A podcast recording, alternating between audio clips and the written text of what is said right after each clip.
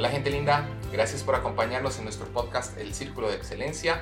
Este es nuestro episodio número 15 en el que vamos a hablar un poquito de un tema que es parte de nuestra realidad, que es parte de la actualidad y es parte de todo lo que estamos viviendo.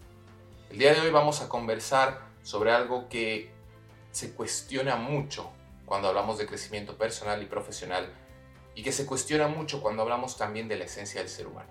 Vamos a hablar sobre el ego. ¿Qué es el ego? ¿Por qué es importante? ¿Cuáles son las partes positivas o cuáles son las consecuencias negativas que tiene una vida desde este componente? Desde ese punto de vista, lo primero que tendríamos que hacer es darnos cuenta cuál es el origen de esta palabra. ¿De dónde viene la palabra ego? ¿O cuál es su significado? Si nosotros buscamos un poco de información, podemos encontrar que la traducción exacta de la palabra ego es yo. Entonces estamos hablando del yo. es un poco contradictorio. ¿Y qué significa el yo cuando estamos hablando de crecimiento personal y profesional? Si nosotros vamos investigando un poquito más, nos vamos dando cuenta que se refiere a lo que es la conciencia del individuo. Conciencia desde el punto de vista que es la percepción de nosotros como personas. Avanzando en el tiempo, se va profundizando este concepto y en realidad el ego empieza a hablar de una conciencia parcial de la personalidad. Ya no solo de la conciencia del individuo, sino una conciencia de una parte específica de la personalidad de todos nosotros. Y a partir de ahí podríamos describir o entender a qué nos referimos con personalidad. Y personalidad es la forma en la que nosotros compartimos con las demás. Él es la esencia de lo que somos, si hablamos a grandes rasgos, ya que podríamos hablar horas de personalidad. Sin embargo, en este caso, como solo es parte de la definición de ego, lo dejamos en ese punto. Y hablando de personalidad, tendríamos que entender también qué es persona. Una palabra que viene de la traducción del latín que significa máscara. Es decir, si juntamos estos componentes, el ego no es más que una parte de la máscara que nosotros utilizamos para relacionarnos con los demás. A partir de ahí viene la pregunta, ¿cómo es esa máscara? ¿De qué estamos hablando con nuestra máscara? Pues en realidad son los elementos que componen una parte de comunicación del ser humano. En otras palabras, cómo nosotros mostramos temas específicos, partes específicas, para ser aceptados por los demás. Y ahí empieza el cuestionamiento de por qué hablar de ego. Desde que nacemos, desde que iniciamos nuestra vida en este mundo físico, nos reciben con una nalgada, ¿verdad? Más o menos así te vamos a tratar en este mundo.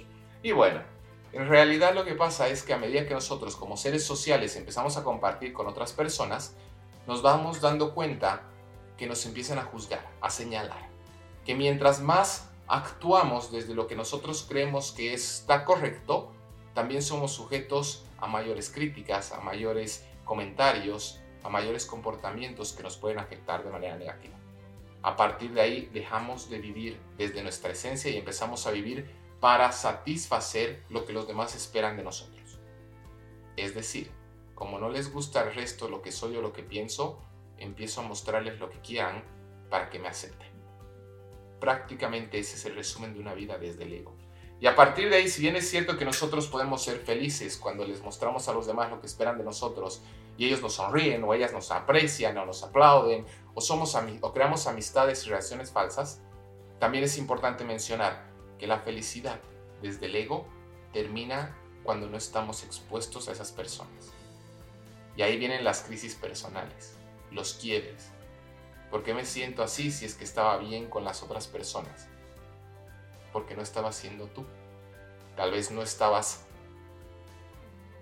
comunicando tu verdadera esencia.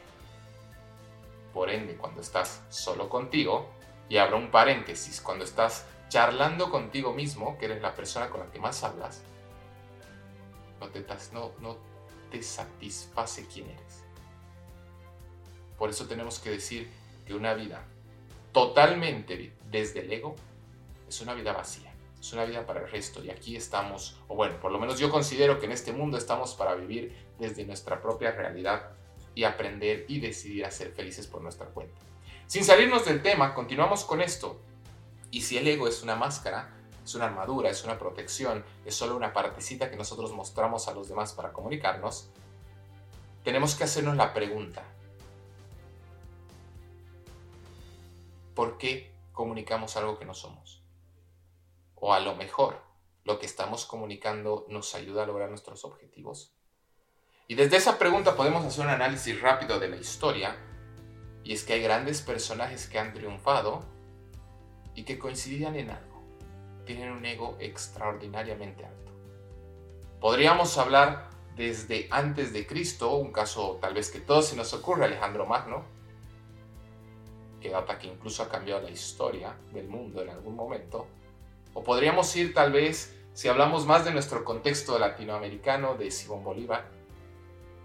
O incluso, saliendo de todos estos temas de historia, podríamos hablar de la actualidad.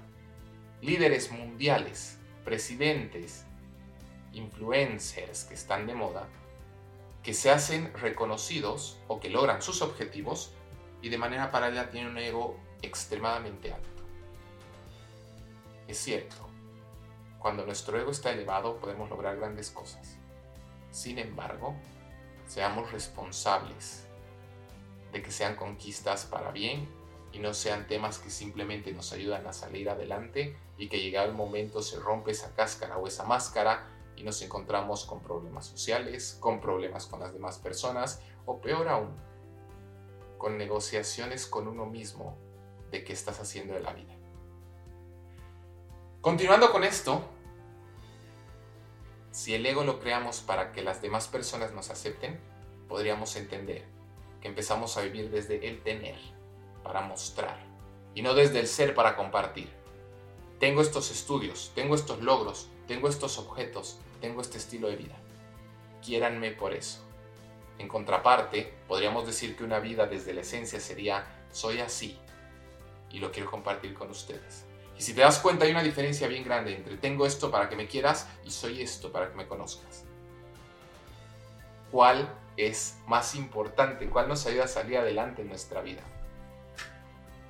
Para ir cerrando esta parte, el ego también es el origen de palabras como el egoísmo, en el que yo soy, bueno, en el que el individuo está por encima del bien común, de palabras como el egocentrismo, donde todas las decisiones del resto tienen que pasar por mi aprobación, o mírenme que aquí soy yo el más importante, el núcleo de la conversación, el núcleo de la empresa, el núcleo de la familia, y sin mí no se toman decisiones. O por ejemplo, otra palabra como la, egolatría, que es una, una autopercepción exagerada de uno mismo. Y hasta este punto nos damos cuenta que el ego ha sido utilizado por personas que sí han triunfado, sin embargo, eh, sobreponiendo el interés personal que al de la comunidad. Y nos podemos encontrar de que también el ego es el origen de palabras como egoísmo, egocentrismo o egolatría. Y podríamos decir, no, este, esto del ego está mal. Y algo que pasa mucho en este mundo del coaching, en este mundo de la psicología positiva y de todo este tipo de cosas, de que, ay, no, es tu ego lo que no te deja crecer, o, ah, no, es tu ego lo que te hace una persona tan extraña, nos vamos a dar cuenta de que no es ni bueno ni malo. No es que el ego sea positivo o negativo, es que el ego es parte de la naturaleza del ser humano, es parte de nuestro instinto de supervivencia.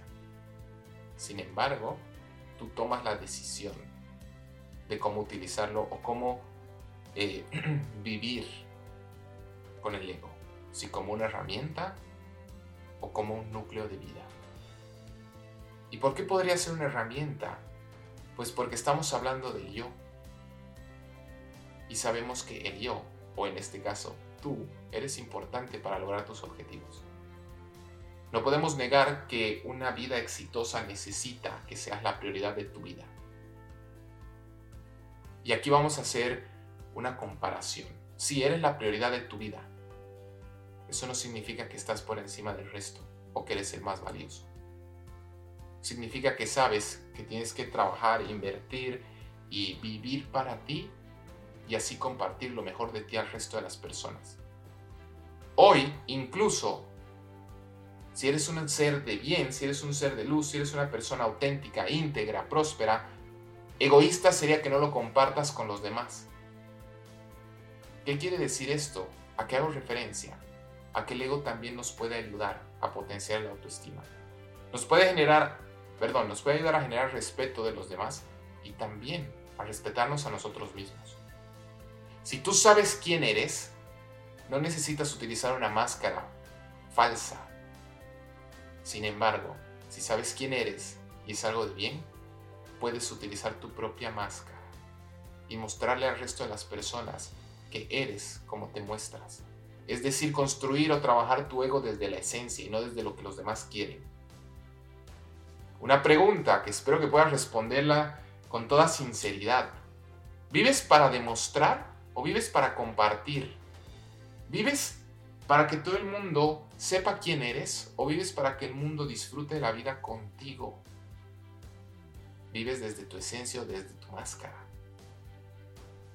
Y al final, a medida que también nosotros alcanzamos objetivos, podemos decir que es sencillo confundir los sueños de nuestra máscara, los sueños de nuestro ego, con nuestros sueños verdaderos.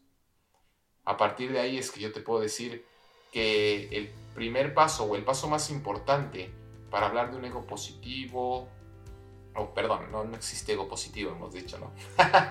Sino que el primer paso o el punto de partida para hablar de que el ego sea una herramienta que complemente tu estilo de vida y no sea algo que más bien sabotee tus planes o tu forma de ser, es el autoconocimiento.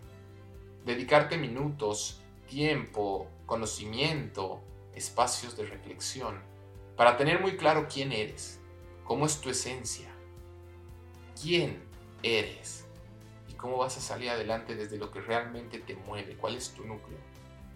A partir del autoconocimiento podemos empezar a hablar de trabajar una máscara, o mejor no, de trabajar algo que potencie tu alma.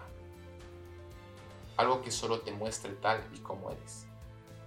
Por lo tanto, el ego no es un tema negativo o positivo. El ego está, es parte de nosotros. ¿Cómo lo utilizas? cómo lo gestionas. Si potencias algo que no eres o potencias algo que eres, depende de ti. Desde este punto de vista, hay una frase que quiero compartir con ustedes que nos puede ayudar a entender. Dicen que eres esclavo de lo que conquistas. ¿Conquistas para los demás conquistas para la vida que quieres tener? Se trata de ser más que parecer. Se trata de ser para compartir con el resto lo mejor de nosotros. Eso es un poquito de este tema, seguramente vamos a estar compartiendo en otro momento. Gracias una vez más por la oportunidad de compartir, gracias una vez más por la confianza que nos brindan con el Círculo de la Excelencia. Estamos para salir adelante juntos, mi nombre es Pepe Rico, ha sido un gusto compartir con todos ustedes y no se olviden, somos un equipo fuerte, sano y poderoso.